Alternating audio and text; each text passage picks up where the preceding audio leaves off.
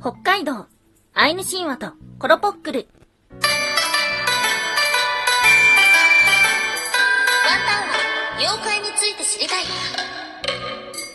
はーい、空飛ぶワンタンです。ワンタンは妖怪について知りたいということで、この番組は普段キャラクター業界で働いているワンタンが、日本におけるめちゃくちゃ面白いキャラクター妖怪についてサクサクっと紹介している番組です。この番組のスポンサーは、ポジティブに映画を語る部さん、おはポジザムービー、音声配信アプリ、ラジオトーク公式部活、ポジティブに映画を語る部は、映画の感想をポジティブに語り合う部活です。ただいま部員募集中ということで、概要欄から番組をチェックしてみてください。この、おはぽじザムービーおはぽじザムービーこれさ、これどういうテンションだ？はい。ということで、始まりました。毎週木曜日とか金曜日あたりに放送しているのが、妖怪日本集の旅ということで日本中の妖怪のお話をしておりますが、今回お話をするのは、このポジティブに映画を語る部部長さんの出身地でもあります。はい。ということで、今日お届けをする都道府県は、北海道。はい。県中所在地は札幌市ですね。もうしばらく行ってないな何年か前に、札幌行った。その前は学生の時にも行ったことあるから、人生で2回行ったのかな？た、多分、どっちも札幌に行った気がする。あ、札幌は行ってないか。小樽かな？小樽も行きましたね。まあ、北海道といえばね、うまい 何を食べてもうまいっていうようなところではあります。あとまあ観光業が盛んだからなのか、あの、街の人がフレンドリーな印象もあります。まあその一緒に行ったのが海道の人と行ったので、なのでね、地元の人が暖かかったっていうのがあるんですけども、っていうところかな。あとは、その北海道に行った後にフィンランドに行ったんですよ。フィンランドのヘルシンキに行ったんですけども、街中がすごく似ていてびっくりしたっていうのがありますね。ヘルシンキも札幌も大きな公園があって、その通り沿いにブティックがあってって、あの、雰囲気がすごく似ていて、フィンランドの一緒にね、ツアー客の中に、えー札幌の方がいたんですけども、あ、なんか札幌そっくりっていう風に言ってて、盛り上がったのを覚えています。はい。そんな北海道といえば、やはり、コロポックルですよね。はい。まあ、日本の妖怪っていうのは、うーん、似てるのはいるのかな？妖怪っていう概念ではなくて、カムイっていうものでたくさんのものがあります。あの、おならのカムイがいたりとか、前回の放送ではマリモのカムイとか、いろいろ紹介したと思うんですけども、今日はね、久しぶりにコロポックルのお話をしていこうと思っております。はい、ということで今日は3つに分けてお話をしていきましょう。まず1つ目、アイヌの始まり、天地、開闢。そして二つ目、コロポックルって何者？そして最後三つ目、人間とコロポックルの関係とは？はい、ということで、まず一つ目、アイヌの始まり、天地開闢。はい、ということで、天地開闢、アイヌの始まりのアイヌ神話というものがあります。19世紀中頃、幕末の時代です。タツコブコ、ん？タツコブコタンという現在の夕張のあたりで、83歳になるおじいさんによる言うからなので、まあ、言い伝えのようなものがあります。それを現代語訳にしたもの。これは北海道南部における伝承です。昔々、まだ国もない、土地もない時代。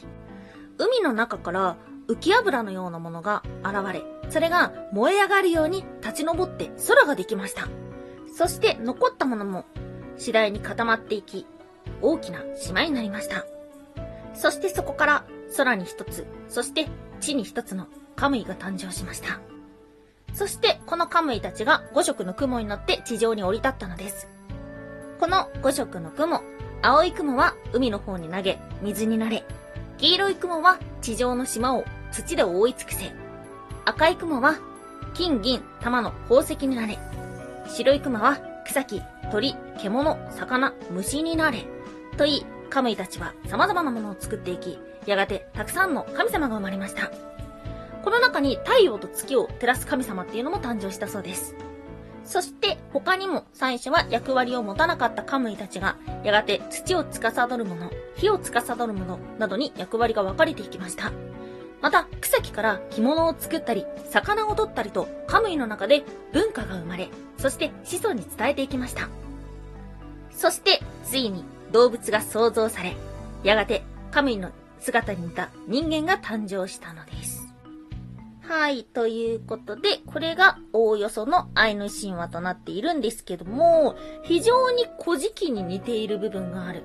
あとは、ま、太陽を司る、月を司るっていうところも、ま、日本神話に似ているところがある。ただ、すごく興味深いなっていうふうに思ったのが、カムイたちには子孫がいるということから、カムイには寿命があると考えられていた。っていうのがなんか面白いなっていうふうに思いました。まあ、北海道のアイヌ神話の中に登場するカムイっていうのは本当に様々な形をしてて様々な姿になっているんですが、その中で特別なのがフクロウということで前回紹介しましたね。はい。そして今日は久しぶりにこのお話、コロポックルって何者？コロポックルはね、ワンタンはね、どこで初めて聞いたんだろうジャガポックルからかな北海道のお菓子、ジャガポックル美味しいよね。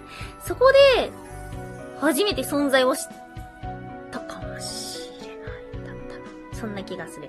はい。そんなコロポックルは、アイヌよりも前からエゾ、北海道に住んでいた先住民族と言われています。アイヌ語で、コロっていうのが吹きの葉、ポは下、クル、たは神の意味なので、吹きの葉の下に住む人という意味がコロポックルという名前になったそうです。背が低く、とても恥ずかしがり屋です。そして、狩りや魚釣りが上手と言われています。はい。そんなコロポックルは人間とどのような歴史を歩んできたのか、今日の最後3つ目、人間とコロポックルの関係。まず、いい関係としては、狩りな得意なコロポックルは、鹿や魚などの獲物をアイヌの人に送ったり、アイヌの人と物々交換をしたりしていました。ただね、コロポックルは恥ずかしがり屋なので、夜に窓などからこっそりと差し入れるそうです。そして、ちょっと怖い関係もありました。とある青年は、どうしても気になりました。コロポックルってどんなものなんだろうということで、いつもこっそりやってくるコロポックルを見たくなり、待ち伏せをしました。するとある日、窓から小さな白い手がそっと伸ばされました。青年はその手をぐっと引き寄せたら、そこにはコロポックルの小さな女の子がいました。女の子は恐怖と恥ずかしさで逃げ出してしまいました。そしてそれを聞いた他のコロポックルたちは大激怒し、アイヌのもとに二度とやってこなくなったというようなお話がありました。ということで、まあ、基本的にはいいものだったりとか、あとは、えっ、ー、と、コロポックルに会いたい人は日頃の行いを気をつけようねっていう、まあ、ある意味教育的に使われていたなんていうふうにもあります。ただ、怖いお話で最も有名なものは、十勝地方に伝わるもの。ここにもコロポックルがいたのですが、アイヌの迫害により土地を追いやられてしまいました。そして去り際にアイヌに向かってコロポックルたちは呪いの言葉、トカプチと言いました。これがこのまさにトカチの名前の由来になったんですけども、トカプチどういう意味かというと、水は枯れろ、魚は腐れという意味だったそうです。はい。他にもですね、まあ、このポックルの言葉で残ってたりとか、アイヌの言葉で残ってる地名もあります。はい。まあ、北海道ね、行きたいな北海道めっちゃ行きたいですね。魚がうめえから。魚食いに行きたい。やっぱさ、金沢の時にも言われたんだけど、普通の回転寿司がすっごい美味しいんですよ。そのもう全国チェーンとかの、それがすごく美味しいっていうのを聞きますね。やっぱ仕入れ先が全然違うからっていう風に聞きます。で、ワンタンは、小樽に行った時に、ご飯はね、小樽の市場で食べたんですよ。もうそれが超最高でした。はい。また生きる日を楽しみにしている、そんな北海道の話でした。ワンタンは妖怪について知りたい。コメントをありがとう。はい。ということで、たくさんいただいておりましたコメントだったりとか、あとはギフトのおい、あ、えっと、ありがとうを伝えていこうと思います。はるさんありがとうございます。そしてルルさん、これからもよろしくね。ありがとうございます。あとは、原さんありがとうございます。今月もいろいろ聞かせていただきました。ありがとうございます。ということでありがとうございます。エンドミタクさんありがとうございます。ワンタイソンありがとうございます。犬さんありがとうございます。超可愛くて、大好き。もっと言って、ありがとうございます。そして、そして、そうして、そうして、稲佐さんありがとうございます。わーいわい、もう、も、じゃなくて、ワンタンさんだありがとうということで、いつもお聞きいただきまして、ありがとうございます。他にもね、アイスももらったね、幸せだった、ご褒美アイスだよということで、ギフトもいただきまして、ありがとうございます。そして、入りがささんもありがとうございます。ギフトたくさんいただきました。あの、MBS ラジオのね、あのーオーディション用の収録の時だと思います。ありがとうございます。ませいさんもそちらでいただきました。プロポーズというのに現実感を持っていないだけなのでは？う あの後もさ、ワンタンの理想のプロポーズ友達にしたんだけどさ、誰も理解してなくて爆笑でした。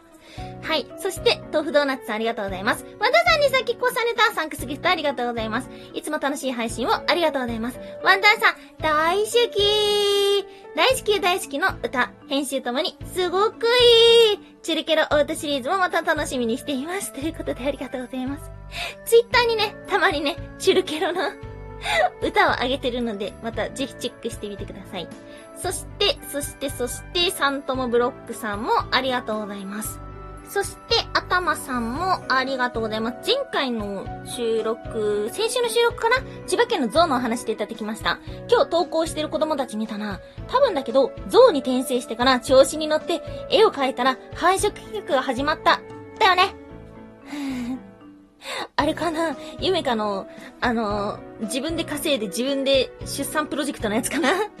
脳みそが大きいから賢いんちゃうかな？ああ、その関係性気になるね。ガネーシャかわいそう。なのに、なんであんな陽気に見えるんだろう？たまたま通ったからだよ。サンクスギストがハワイなの気になるね。